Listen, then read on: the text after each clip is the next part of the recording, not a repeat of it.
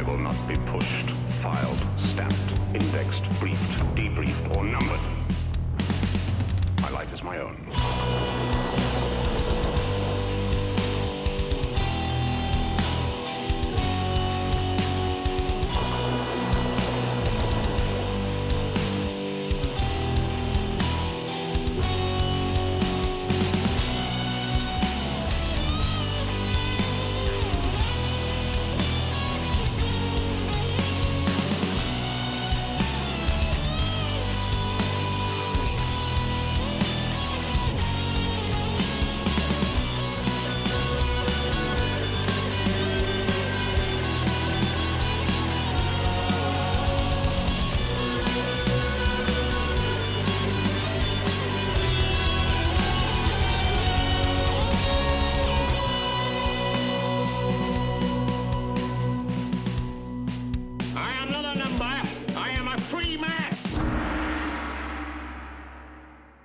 From How to Be a Conservative.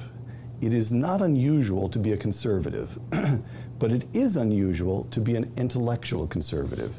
In both Britain and America, some 70% of academics identify themselves as on the left, while the surrounding culture is increasingly hostile to traditional values or to any claim that might be made for the high achievements of Western civilization. The press, the bureaucracy, the universities, all hostile to conservatism. Why? It's a very good question. Uh, I think uh, I, I spent my life trying to answer it, in fact. Uh, my impression is that this hostility comes in part because people who self identify as intellectuals and thinkers also want to identify themselves as in some way outside the community, standing in judgment on it, gifted with superior insight and intellect, uh, and therefore inevitably critical of whatever, whatever it is that ordinary people do by way of surviving. You know, uh, and so, so we have created an intellectual class which, which by its nature does not identify with the way of life around it, uh, and, uh, and tries to gain another kind of identity through its critical stance. And, and, and produces the paradox that within academic circles and within the press, to be a liberal instead of a conservative is almost boringly conventional. Yes, uh, I, I mean that, that's right. There is a. It is the convention is to be hostile to conventions. Right. Ce que vous venez d'entendre, c'est Roger Scruton, euh, philosophe britannique, qui essaie de répondre à la question que je me suis souvent posée, que probablement beaucoup de gens se sont posés. Pourquoi les intellectuels sont-ils de gauche? Ou majoritairement de gauche, si vous préférez. Euh, ben, bienvenue dans un autre épisode du podcast. Ça fait longtemps qu'on s'est parlé. Euh, vous le savez, j'espace maintenant quand même considérablement les épisodes parce que euh, je veux pas produire rien sans euh, avoir quelque chose à dire. Euh, je pense que c'est un. Je pense que c'est un problème que plusieurs podcasts ont. À un moment donné, tu peux pas euh, produire euh, du contenu de manière. euh, tu peux pas produire un podcast de fond sans recherchiste euh, à chaque deux, trois jours. C'est impossible. Euh, sinon, tu fais n'importe quoi. Et sinon, c'est du contenu de, de piètre qualité. Donc, moi, étant donné que vous le savez, j'anime euh, j'anime le, podcast d'actualité de Yann et Frank euh, du lundi au jeudi, pas mal à toutes les semaines.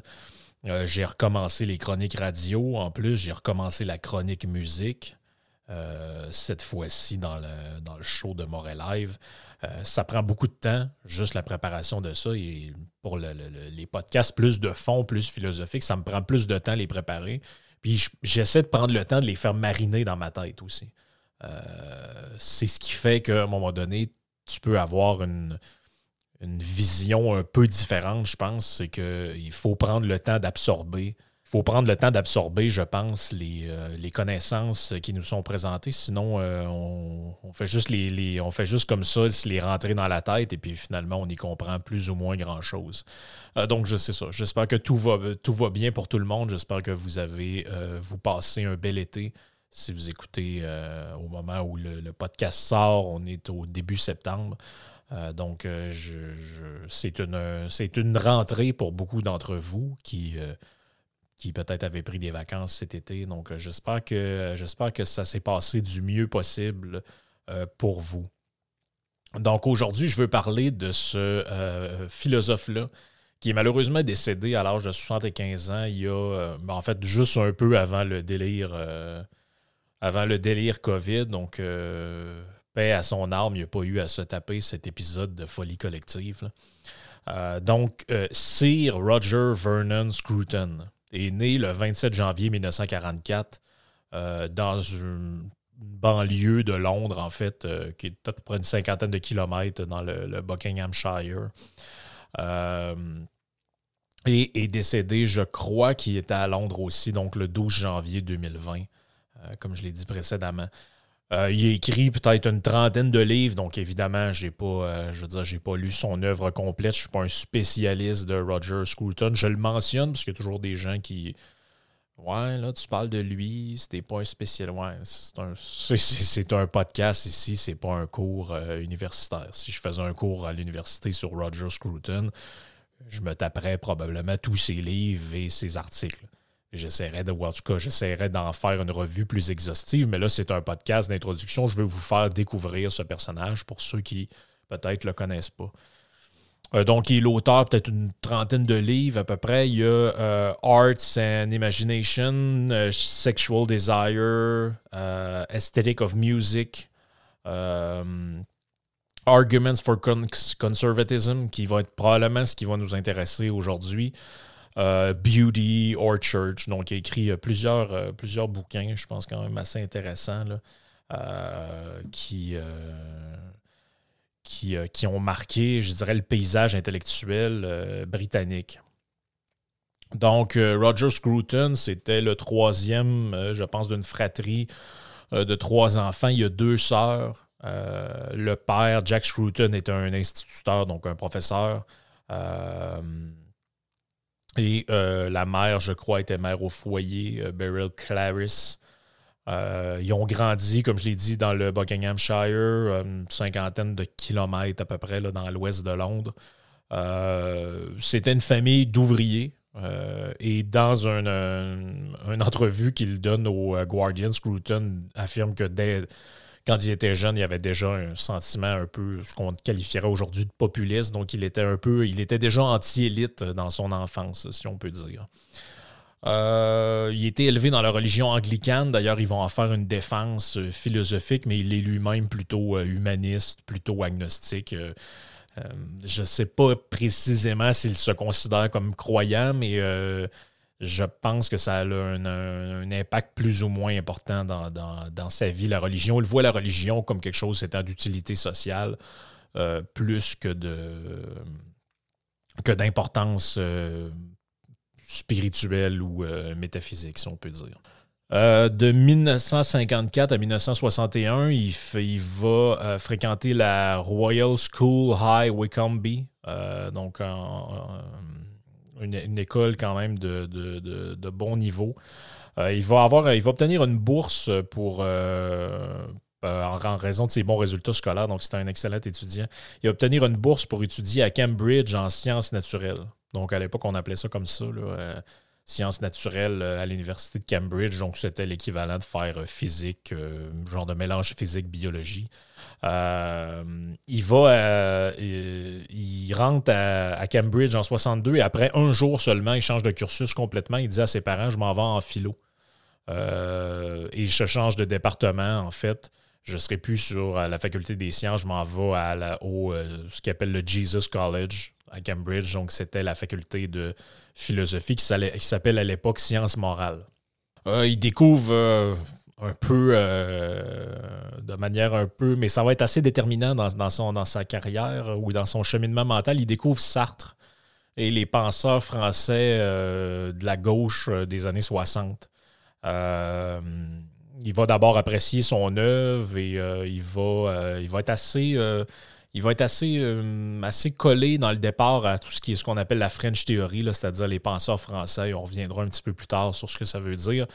Euh, et à Cambridge, il va se rapprocher un peu tranquillement de ce qu'on appelle euh, la philosophie analytique. Euh,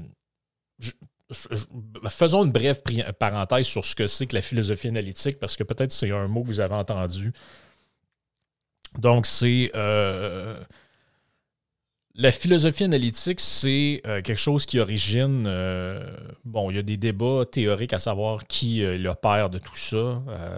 certains mettent ça à Frege et à Bertrand Russell, d'autres disent que c'est Ludwig Wittgenstein avec son bouquin qui s'appelle Le Tractatus Logico Philosophicus. Euh, mais bref, ça, désigne un courant d'idées qui euh, voit la philosophie comme un prélude à la science. Quand je dis prélude à la science, ça veut dire quoi? Ça veut dire que euh, on utilise la logique, donc la logique mathématique, pour mettre en évidence les erreurs de raisonnement qu'il y a à l'intérieur des différentes sciences. Et ça, ça amène au développement. Ben, en fait, il y a la logique qui est un peu la méthode, si on veut, de la philosophie analytique ou l'outil de la philosophie analytique, mais ça va amener à la philosophie du langage et à la philosophie des sciences. Donc, quand j'étais à l'université, j'avais eu un cours, par exemple, sur le débat entre Neil Bohr et Albert Einstein, euh, qui était un cours de philosophie des sciences. Et qu'est-ce qu'on faisait? On essayait d'analyser euh, le, débat qu'il y avait ensemble comme un, discours qui peut s'analyser de manière logique. Donc, c'est-tu logique ce qu'il est en train de dire là, oui ou non, en vertu des principes qu'il a déjà établis, etc. Donc, c'est, euh, c'est vraiment l'idée de faire la clarification logique de la pensée et de, de, cerner les erreurs de raisonnement dans le discours. Donc, c'est un peu une analyse. La philosophie, à ce moment-là, devient un peu comme une analyse ou une métascience. Donc, qu'est-ce que c'est qu'une métascience? Ça serait que la science, c'est ce qui étudie les phénomènes. Par exemple, mettons, vous avez la physique, vous étudiez les phénomènes physiques, bon, l'électromagnétisme, ce genre de trucs-là, la gravité. Et la métascience, donc, qui est la philosophie là-dedans, qu'est-ce qu'elle étudie? Elle étudie la physique. Donc, la physique étudie les phénomènes physiques et la métascience étudie ce que la physique dit. Donc, est-ce que c'est logique quand il parle du principe d'incertitude? Est-ce que c'est logique quand il parle de telle affaire, telle affaire? et ils viennent euh, faire un, discours méta-scientifique euh, dans tout ça. Pour la philosophie du langage, ça va être la même chose. Ils vont dire, par exemple, ben, les linguistes disent que telle affaire, telle affaire, ça fonctionne comme ça. Et la philosophie du langage vient comme en métal, le linguistique, dire OK, mais quand vous dites telle affaire, vous présupposez telle autre chose, vous présupposez telle, telle autre chose. Et c'est ben, un, personnage assez connu, plutôt pour ses positions politiques, mais qui a fait ça, c'est euh, Noam Chomsky.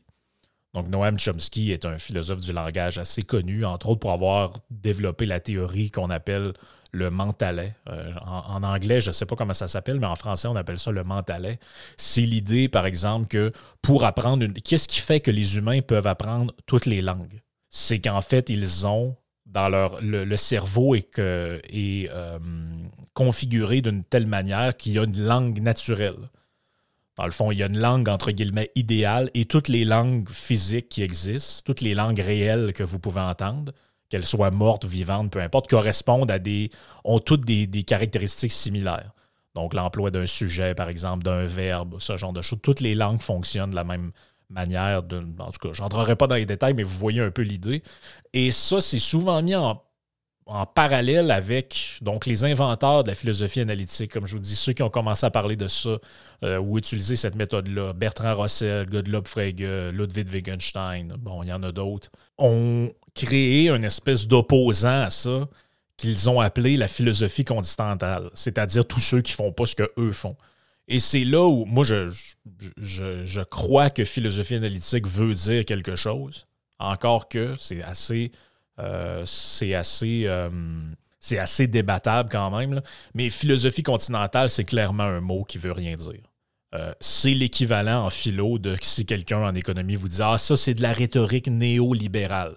Donc, néolibéral ou néo-capitaliste ou peu importe, ce sont des espèces de mots fourre-tout qui agissent comme des insultes, en fait. Donc, quand c'est dit, ces trucs-là, ce sont des insultes. Ce sont pas des. Euh, quand quelqu'un dit philosophie continentale, il n'y a personne qui fait partie de ce courant-là qui dit Moi, je suis un philosophe continental.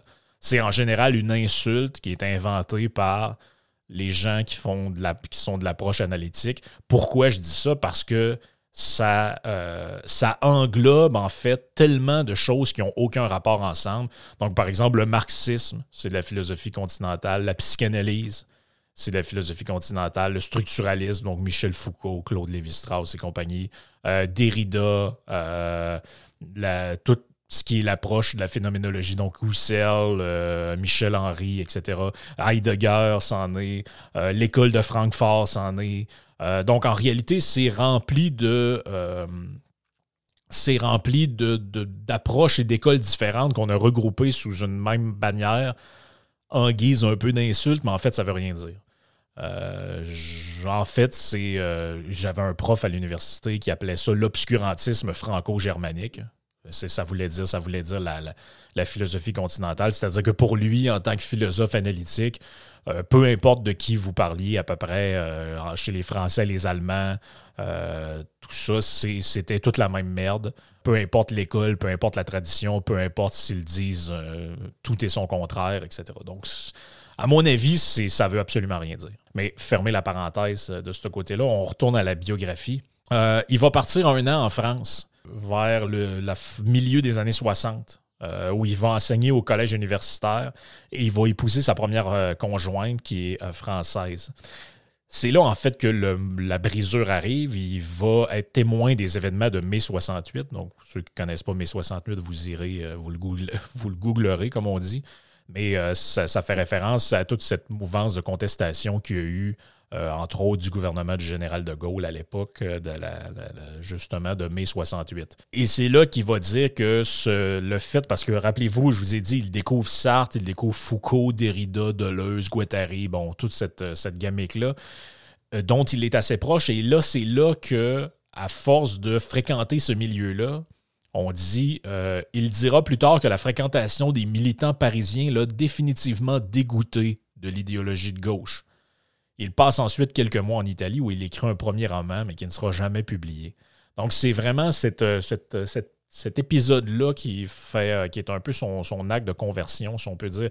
Et par la suite, il va être un anti-gauchiste, un anti-communiste carabiné. Dans les années 80, par exemple, il va soutenir directement des dissidents du bloc de l'Est, de l'Union soviétique, notamment en, Tchécoslovaquie à l'époque où c'est sous domination communiste. Il va essayer de, tirer des de tisser des liens et d'avoir des, euh, euh, d'essayer de développer quelque chose avec des, euh, professeurs d'université dissidents là-bas qui se cachent dans toute dans toute l'Europe de l'Est avec, avec d'autres dans le cadre en fait d'une espèce de fondation qui s'appelait Us Jan Us Educational Foundation. Donc, je ne sais pas exactement qu'est-ce que cette fondation-là faisait, mais l'idée, c'était de tisser des liens avec euh, des euh, penseurs euh, de régime communiste. il va être aussi assez critique avec des gens qui font, je vous dirais, quand même relativement autorité dans un, dans, un milieu. Donc, entre autres, si vous allez à l'université, ben, en histoire, même au Québec. En tout cas, je sais qu'à l'UCAC, ça, faisait, ça, a été pendant longtemps considéré comme un maître à penser. Donc, l'historien marxiste Eric Osborne euh, ou Hobsbawm, je ne sais pas comment il faut le prononcer. Donc, lui, il écrit plusieurs trucs, entre autres l'histoire du 20e siècle, qui est dégueulasse. Hein. J'ai lu ça quand j'étais au cégep parce que j'avais un ami qui étudiait en histoire à l'université. À l'époque, je voulais m'en aller en histoire. Il m'avait dit ah, Tu devrais lire X, Y, Z pour être prêt, rendu là. J'avais lu euh, le. Je pense que ça s'appelait L'âge des extrêmes, qui est un. Euh, le, livre sur le 20e siècle écrit par Eric Hobsbawm, c'est absolument mal écrit. Euh, épouvantable à lire. Euh, et lui, il va être Scruton va être très euh, critique d'Obsborn, entre autres parce qu'il dit qu'il il va minimiser, voire presque nier, en fait, les, les, crimes et les, et les atrocités commises par les régimes communistes. Il va mettre tout l'accent, en fait, sur tout ce qui est nazi, fasciste, etc. C'est à peu près tout pour sa biographie. Comme je vous l'ai dit, il va mourir d'un cancer là, en 2020 à 75 ans. Euh, comme je vous dis, je ne sais pas trop pour l'aspect religieux parce que bon, est quand même enterré selon le rite anglican. Donc, euh, je ne sais pas si euh, je, sais pas jusqu'à quel point il était religieux. Euh, D'abord, ce qui l'intéresse dans les années 70, donc il est dégoûté par la politique, donc il se tourne plus vers l'art en général. Donc, l'art ART. Euh, il, va être, euh, il va faire ce qu'on appelle la philosophie de l'art ou de l'esthétique. Euh, il va d'ailleurs, c'est là-dedans qu'il obtient sa spécialisation, son doctorat à l'Université de Cambridge euh, qui va donner lieu à son premier livre qui s'appelle Art and Imagination, qui est publié en 74, si ma mémoire est bonne. Et c'est une passion qu'il va avoir toute sa vie. Donc, il a écrit, entre autres, euh, The Aesthetic Understanding, euh, The Aesthetic of Music, The Aesthetic of Architecture, Beauty. donc, il a écrit plusieurs livres euh, sur, euh, sur la question de l'art, de la beauté, de l'esthétique, etc. Donc, c'était une passion qu'il avait. Mais il est plutôt connu, je vous dirais, du grand public pour ses positions, en tout cas du grand public britannique, pour ses positions sur le conservatisme. Et je reviens à ce qui s'est passé en France. Dans une entrevue avec euh, The Guardian, qui date du début des années 2000, qui s'appelait, j'ai noté ici, qui s'appelait, attendez une seconde, Thinking of England. Euh, donc, c'est sa réflexion sur, euh, sur ce qui se passe en Angleterre dans le moment. Il raconte un peu justement sa conversion. Il dit euh, ben ça, c'est dans l'article. Voici ce qu'on dit dans l'article. On dit Comme pour beaucoup de sa génération, les émeutes parisiennes de mai 68 ont été le moment politique déterminant de sa vie. Donc, je vous ai traduit l'article pour les bienfaits de la lecture. Il se trouvait dans le quartier latin lorsque des étudiants ont arraché des pavés pour les lancer sur des policiers anti-émeutes. Ses amis renversèrent des voitures et déracinèrent des lampadaires pour ériger des barricades. Les représentants de sa propre discipline, d'anciens philosophes comme Marx et de nouveaux comme Foucault, fournissaient le carburant intellectuel pour alimenter le feu qui faisait rage sur le terrain. Comme il regardait les événements euh, par la fenêtre de son appartement et qu'il écoutait ses amis bourrés euh, lui raconter à quel point c'était beau la Révolution, euh, c'est là qu'il a senti ses opinions changer. Et là, je vous lis la quote, mais je l'ai gardée en anglais parce que je pense que c'est intéressant. I suddenly realized that I was on the other side, he says. What I saw was an unruly mob of self indulgent middle class hooligans. When I asked my friend what they wanted, what were they trying to achieve, all I got back was this ludicrous Marxist gobbledygook. I was disgusted by it, and I thought there were be a way back to the defense of Western civilization against these things. That's when I became a conservative. I knew I want to conserve things rather than pull them down. Donc, autrement dit, c'est là qu'il s'est vraiment rendu compte. Et ça amène un peu à l'extrait du début et ça amène aussi à une question qui traverse toute son œuvre politique, philosophie, philosophiquement politique. Donc, comme je vous l'ai dit, il, lit les euh, donc il, lit les Sartre, les Foucault, les Marx, Freud, Althusser, Deleuze, Guattari, Lacan, et il vient toujours à la même euh, euh, à la même constatation. C'est que, OK, parfait, vous déconstruisez le monde, vous voulez démolir le capitalisme, vous voulez démolir euh, les tabous de la société traditionnelle, vous voulez démolir tout ça. Mais qu'est-ce que vous proposez pour remplacer le monde que vous voulez détruire? C'est ça, en fait, la grande question.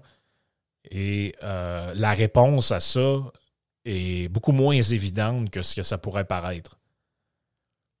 C'est vraiment la question qui traverse toute l'œuvre de Scruton. Donc, a publié en 2006 un livre qui s'appelle Arguments for Conservative où euh, il explore euh, les, fondements et les arguments en faveur du conservatisme politique et social.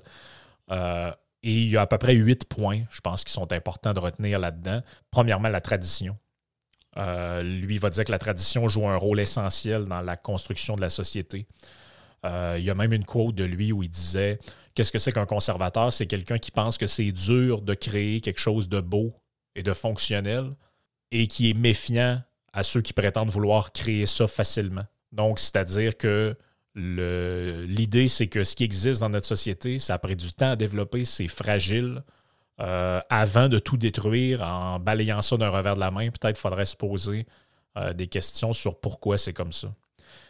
Euh, il considère que les coutumes, les institutions, les valeurs servent à maintenir une certaine continuité historique et culturelle. Ensuite, il y a l'attachement à la communauté, euh, l'importance des liens communautaires familiaux. Euh, il va dire que ces liens-là sont essentiels pour ce qu'on appellerait aujourd'hui le tissu social, mais pour les liens entre la communauté. Euh, l'autorité, ça, il n'y a pas beaucoup de gens qui s'avancent sur ce terrain-là aujourd'hui, mais Scruton défend l'idée que l'autorité en particulier celle qui découle de l'ordre social qui est là, est nécessaire pour maintenir la stabilité et la sécurité.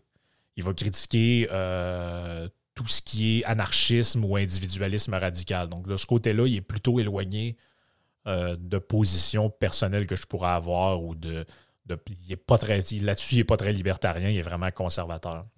Euh, il plaide aussi pour la prudence politique. Il va dire que euh, l'idée des réformes et des changements sociaux radicaux euh, peuvent provoquer des perturbations excessives sont souvent sous-évaluées par ceux qui ont mis de l'avant ces changements-là. Euh, donc, on va toujours nous dire Ah, mais vous exagérez, euh, ça n'arrivera pas, euh, c'est du whataboutism ou c'est de la raisonnement glissante. Lui, il va dire Non, non. En général, quand vous regardez des grands changements qu'il y a eu suite à des, des changements politiques, il y a des perturbations qui peuvent arriver qui sont en général excessives par rapport à ce qu'on voulait au départ. Il y a une, une, défense assez radicale de la propriété privée. Il va dire l'élément la propriété privée est un élément essentiel du conservatisme. Euh, ça encourage la responsabilité individuelle et ça encourage l'engagement envers la communauté aussi. Donc, celui qui est propriétaire de rien, à qui rien n'appartient et que tout est comme euh, euh, vécu sur des choses empruntées comme ça, en général, il a tendance à se foutre des autres, il a tendance à ne pas respecter la propriété d'autrui, etc. Donc, il dit la propriété, en général, fonde le sentiment civique ou en tout cas fonde la civilité. Euh, il défend aussi un scepticisme à l'égard de ce qu'il appelle le progressisme radical. Il dit euh, euh, les mouvances de gauche qui cherchent à bouleverser l'ordre établi, en fait, il faut s'en méfier. comme je l'ai dit, ils peuvent causer des perturbations de l'ordre social qui vont être absolument excessifs. Et c'est là où lui, il, définit un peu ça comme un aspect normal du conservatisme. C'est celui qui se méfie du progressisme radical. Euh, ensuite, il y a deux, peut-être deux derniers points. L'attachement à la culture et la nation. Donc, il dit euh, c'est normal euh, de cultiver l'identité nationale dans le conservatisme. il va défendre l'idée que la culture nationale, c'est quelque chose d'important pour maintenir une cohésion sociale. Donc, sur ce point-là, probablement que euh, les nationalistes, en fait, canadiens, québécois, français, tout ça, sont plutôt conservateurs. D'autres le sont moins. Euh, il va reconnaître aussi l'importance de la religion. Il dit euh, la religion elle a une importance cruciale pour la vie morale et sociale. c'est pas vrai qu'une société sans religion, sans croyance, sans fondement commun fonctionne de la même manière et qu'il n'y a pas de chaos euh, relié à l'absence de, religion. Il défend aussi, ça j'ai trouvé ça intéressant, c'est un peu plus loin dans le, dans le bouquin, il défend, il, prétend qu'il y a une utilité à l'irrationnel. Et ça, c'est euh, assez, euh, assez original comme point de vue. Il y a peu de gens qui vont le dire. Mais il dit, par exemple, dans le monde contemporain progressiste, les gens vont avoir tendance à penser que certains préjugés euh, certaines croyances, en fait, sont des préjugés, sont complètement inutiles, voire nuisibles. Et lui, il dit la chose suivante, il dit nos croyances les plus nécessaires peuvent être à la fois injustifiées et injustifiables. De notre point de vue, et la tentative de les justifier pourrait, ne pourrait que mener à leur perte. Autrement dit, il dit par exemple le fait que des gens croient euh, à l'existence de, de, du bien et du mal, de l'enfer, euh, du purgatoire, ce genre de trucs-là. Euh, il pourrait très bien que ce soit irrationnel, que ce soit injustifié et injustifiable d'un point de vue euh, logique et philosophique. Mais ça ne veut pas dire que c'est inutile. L'exemple, par exemple, de l'enfer classique, ce serait de dire ben, si vous avez un roi ou un monarque ou un dirigeant, même dans un pays démocratique, qui croit euh, à ce genre de. Qui, partage ce genre de croyances-là et qui théoriquement n'a aucun maître euh, dans, dans le pays qu'il dirige. C'est lui le boss en réalité. Mais s'il est persuadé que par ses actions, il peut crever en enfer, il est possible que ça, ça agisse sur lui comme un contre-pouvoir et donc que ce soit socialement très utile. Je ne sais pas si vous suivez un peu le raisonnement. Donc, c'est de l'utilité de l'irrationnel. D'où l'idée que la religion peut avoir un, aspect euh, de régulation sociale et d'utilité. Il va donner d'autres exemples. Par exemple, il va dire ben, l'idée que chez les femmes, il y a une certaine pudeur et par exemple que les hommes soient galants, euh, ces croyances-là, ben, c'est très possible qu'elles puissent avoir un effet social. C'est très possible que ces croyances-là puissent avoir un effet social positif, même s'il n'y a pas de raison euh, rationnelle ou morale, et puis même si c'est un peu inéquitable et que c'est euh, sexiste et tout ça, il dit c'est très possible que ça puisse avoir un effet positif dans la société. Par exemple, ça pourrait, euh, on pourrait probablement découvrir que c'est bon pour l'éducation des enfants d'avoir un modèle de père qui, bon, euh, fait preuve de galanterie envers les, envers les femmes. De, euh, ça, ça, peut leur donner un modèle intéressant au niveau de l'éducation. Donc, le préjugé qui est irrationnel, on pourrait perdre à l'abandonner. Donc ça, c'est une position qui est, euh, qui est assez peu défendue, je dirais. C'est l'idée qu'il existe des trucs irrationnels que les humains font et que c'est pas mauvais de faire ça. En fait, ce serait plutôt mauvais d'abandonner ces trucs-là, euh, même si c'est complètement subjectif et qu'il n'y a pas de, justification théorique qui pourrait être donnée nécessairement à ça, euh, mais plutôt sur la base des effets que ces croyances-là engendrent. Euh, il va s'attaquer très frontalement à ce qu'on appelle le postmodernisme. Donc, il va dire le postmodernisme, c'est l'affirmation qu'il n'y a plus aucun fondement à la vérité. C'est la fameuse idée, ben, la fameuse, euh, les fameuses phrases à Saint-Saëns. Ah, t'as ta vérité, j'ai ma vérité, et on va se retrouver quelque part entre les deux, on va arriver à un consensus. Lui, dit non, non, la vérité, ça existe, l'objectivité, ça existe, les faits objectifs sont réels. Euh, après, il y a des gens qui ont raison, il y a des gens qui se trompent l'idée que les conflits d'opinion euh, sont rien d'autre que des luttes pour obtenir le pouvoir, c'est complètement faux. En Occident, traditionnellement, on a toujours considéré que la vérité euh, et les faits étaient importants jusqu'à justement l'avènement de ce postmodernisme. Il écrit la phrase suivante Le même raisonnement qui s'est mis au service de la destruction de l'idée de vérité objective et de valeur absolue impose le politiquement correct comme contrainte absolue et le relativisme culturel comme vérité objective. Autrement dit, ce qu'il dit par là, c'est euh, ben, justement l'idée qu'il n'y a pas de, vérité euh, et de, faits objectifs qui sont indiscutables et qu'il faut composer avec ça. Un homme est un homme, une femme est une femme, un vieux est un vieux, un jeune est un jeune, etc. Donc l'idée que ça n'existe plus, que c'est euh, d'une certaine manière subjectif, c'est ce qui amène au politiquement correct. Donc il y, a une implication sociale et morale à un à ce présupposé-là postmoderniste. Il va, il va y aller d'une quote que je trouve assez intéressante. Euh, je vous cite un bout de l'article de Contrepoint. Euh, donc, Contrepoint qui a consacré un article à Roger Scruton qui s'appelle Le Brexiteur désormais incontournable. Euh, voici ce qu'on dit dans l'article. On dit Scruton poursuit non sans ironie qu'hostile à la bourgeoisie et à l'Église catholique, les intellectuels de gauche fonctionnent pourtant comme un phénomène religieux en ce sens que tout comme la promesse de vie éternelle n'est pas vérifiable, la promesse des lendemains qui chantent est à venir. On ne peut réfuter ces promesses puisque l'avenir n'est pas encore advenu. Donc ça, c'est important. C'est justement ça. et ça revient un peu à l'argument que je vous avais déjà démonté plusieurs fois à cette idée que quand vous attaquez quelqu'un sur ses positions socialistes et communistes, il finit toujours par se pousser dans son ultime retranchement, qui est de dire oui, mais euh, en fait, c'est pas le vrai communisme qui a existé. On peut pas le savoir, ça n'a jamais été appliqué pour vrai, ces vraies ces idées-là.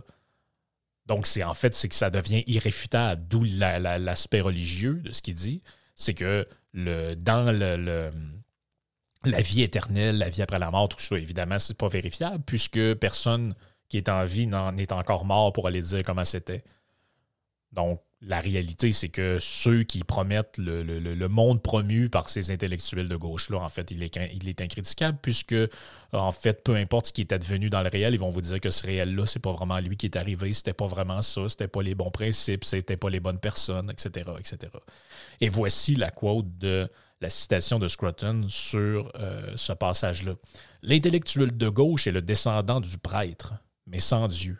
Il ne cesse de comparer l'imperfection du présent avec la perfection de l'avenir. Or, il est malhonnête de prétendre que tout est imparfait car on peut toujours améliorer les choses. Ponctuellement.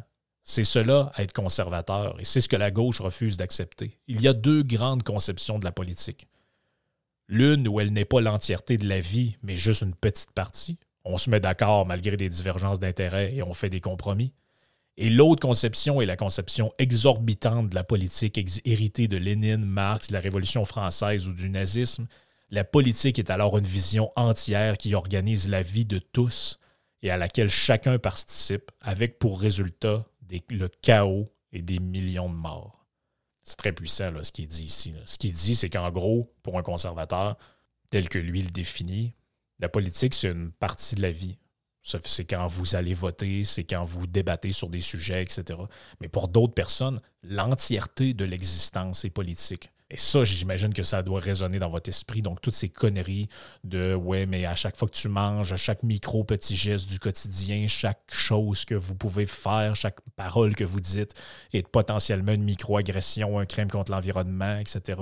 Donc, la politisation totale du réel, c'est cette conception-là. Il appelle ça la conception exorbitante de la politique. C'est celle qui, englobe tous les éléments de la réalité. Il y a un truc qui est intéressant que j'ai appelé, euh, c'est pas comme ça qu'il appelle ça, mais euh, j'appelle ça le paradoxe progressiste, c'est-à-dire qu'il va dire ben, les, les, tenants du progressisme dont on a cité des noms euh, plus tôt, donc les Alain Badiou, Jacques Derrida, Michel Foucault, etc., eux, ce qu'ils disent, c'est, comme la majorité des progressistes, c'est ah, ben, on veut la justice sociale. Et la justice sociale, ça sert à quoi? Ça sert à l'émancipation des individus. Donc, émanciper contre quoi? Émanciper contre le capitalisme, le patriarcat, etc. Mais ça devient alors contradictoire, puisque l'individu, comment peut-il s'émanciper, puisque la,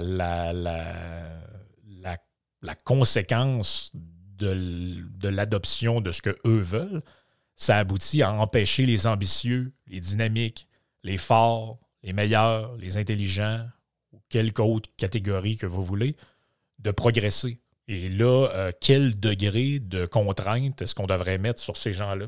Ben oui, parce que celui qui développe une entreprise et qui devient prospère et tout ça, donc qui s'émancipe d'une certaine manière, ben lui, c'est l'ennemi. Il ne fait pas sa juste part. Il faut y enlever le, il faut lui enlever le résultat de son travail. Il faut, euh, pour au nom de la justice sociale. Donc, vous comprenez, au nom de la justice sociale, l'individu s'émancipe, mais il ne faudrait pas trop qu'il s'émancipe non plus parce que là, euh, ça va aller contre la justice sociale.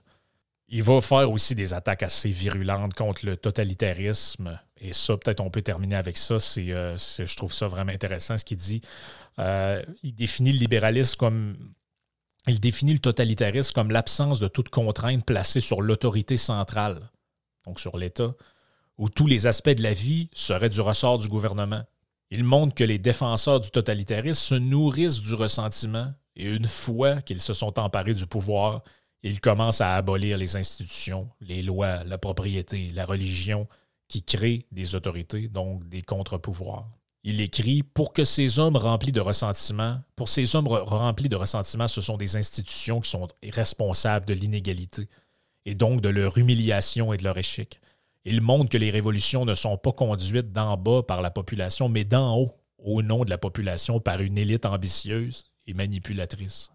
Et là, la dernière phrase que je vais vous présenter, puis on va, je, vais vous laisser expérimenter euh, cet auteur-là par vous-même par la suite. Il dit l'usage de, la langue. Donc, cette fameuse histoire que, euh, bon, ces fameux mots qu'on invente, cette fameuse écriture néo-inclusive de pas tant de choses euh, qui, qui, vous est imposée, puis utiliser tel mot, plus, bon, vous connaissez l'histoire de la langue. Il dit Elle est importante dans les sociétés totalitaires. Pourquoi? Parce que le pouvoir du langage de décrire la réalité est remplacé par un langage dont le but est d'éviter la confrontation avec la réalité. Ça, c'est un, des, un, des, passages les plus intéressants. Je le relis. La langue est importante dans les sociétés totalitaires parce que le pouvoir du langage de décrire la réalité est remplacé par un langage dont le but est d'éviter la confrontation avec la réalité. C'est quand même assez puissant comme euh, statement. J'espère que le podcast vous a intéressé. J'espère que ça va vous donner euh, l'occasion d'aller euh, fouiller un petit peu plus sur qui est Roger Scruton. Vous avez quelques liens en description du podcast, donc faites-vous plaisir, allez vous acheter peut-être son bouquin Arguments for Conservatism ou aller lire simplement quelques entrevues qu'il a données. Il y a même des vidéos sur Internet, il y a un site web, etc. Donc c'est c'est facile à trouver. Vous allez, euh, vous apprécier. Puis nous, on s'en reparle dans un prochain podcast. Ciao.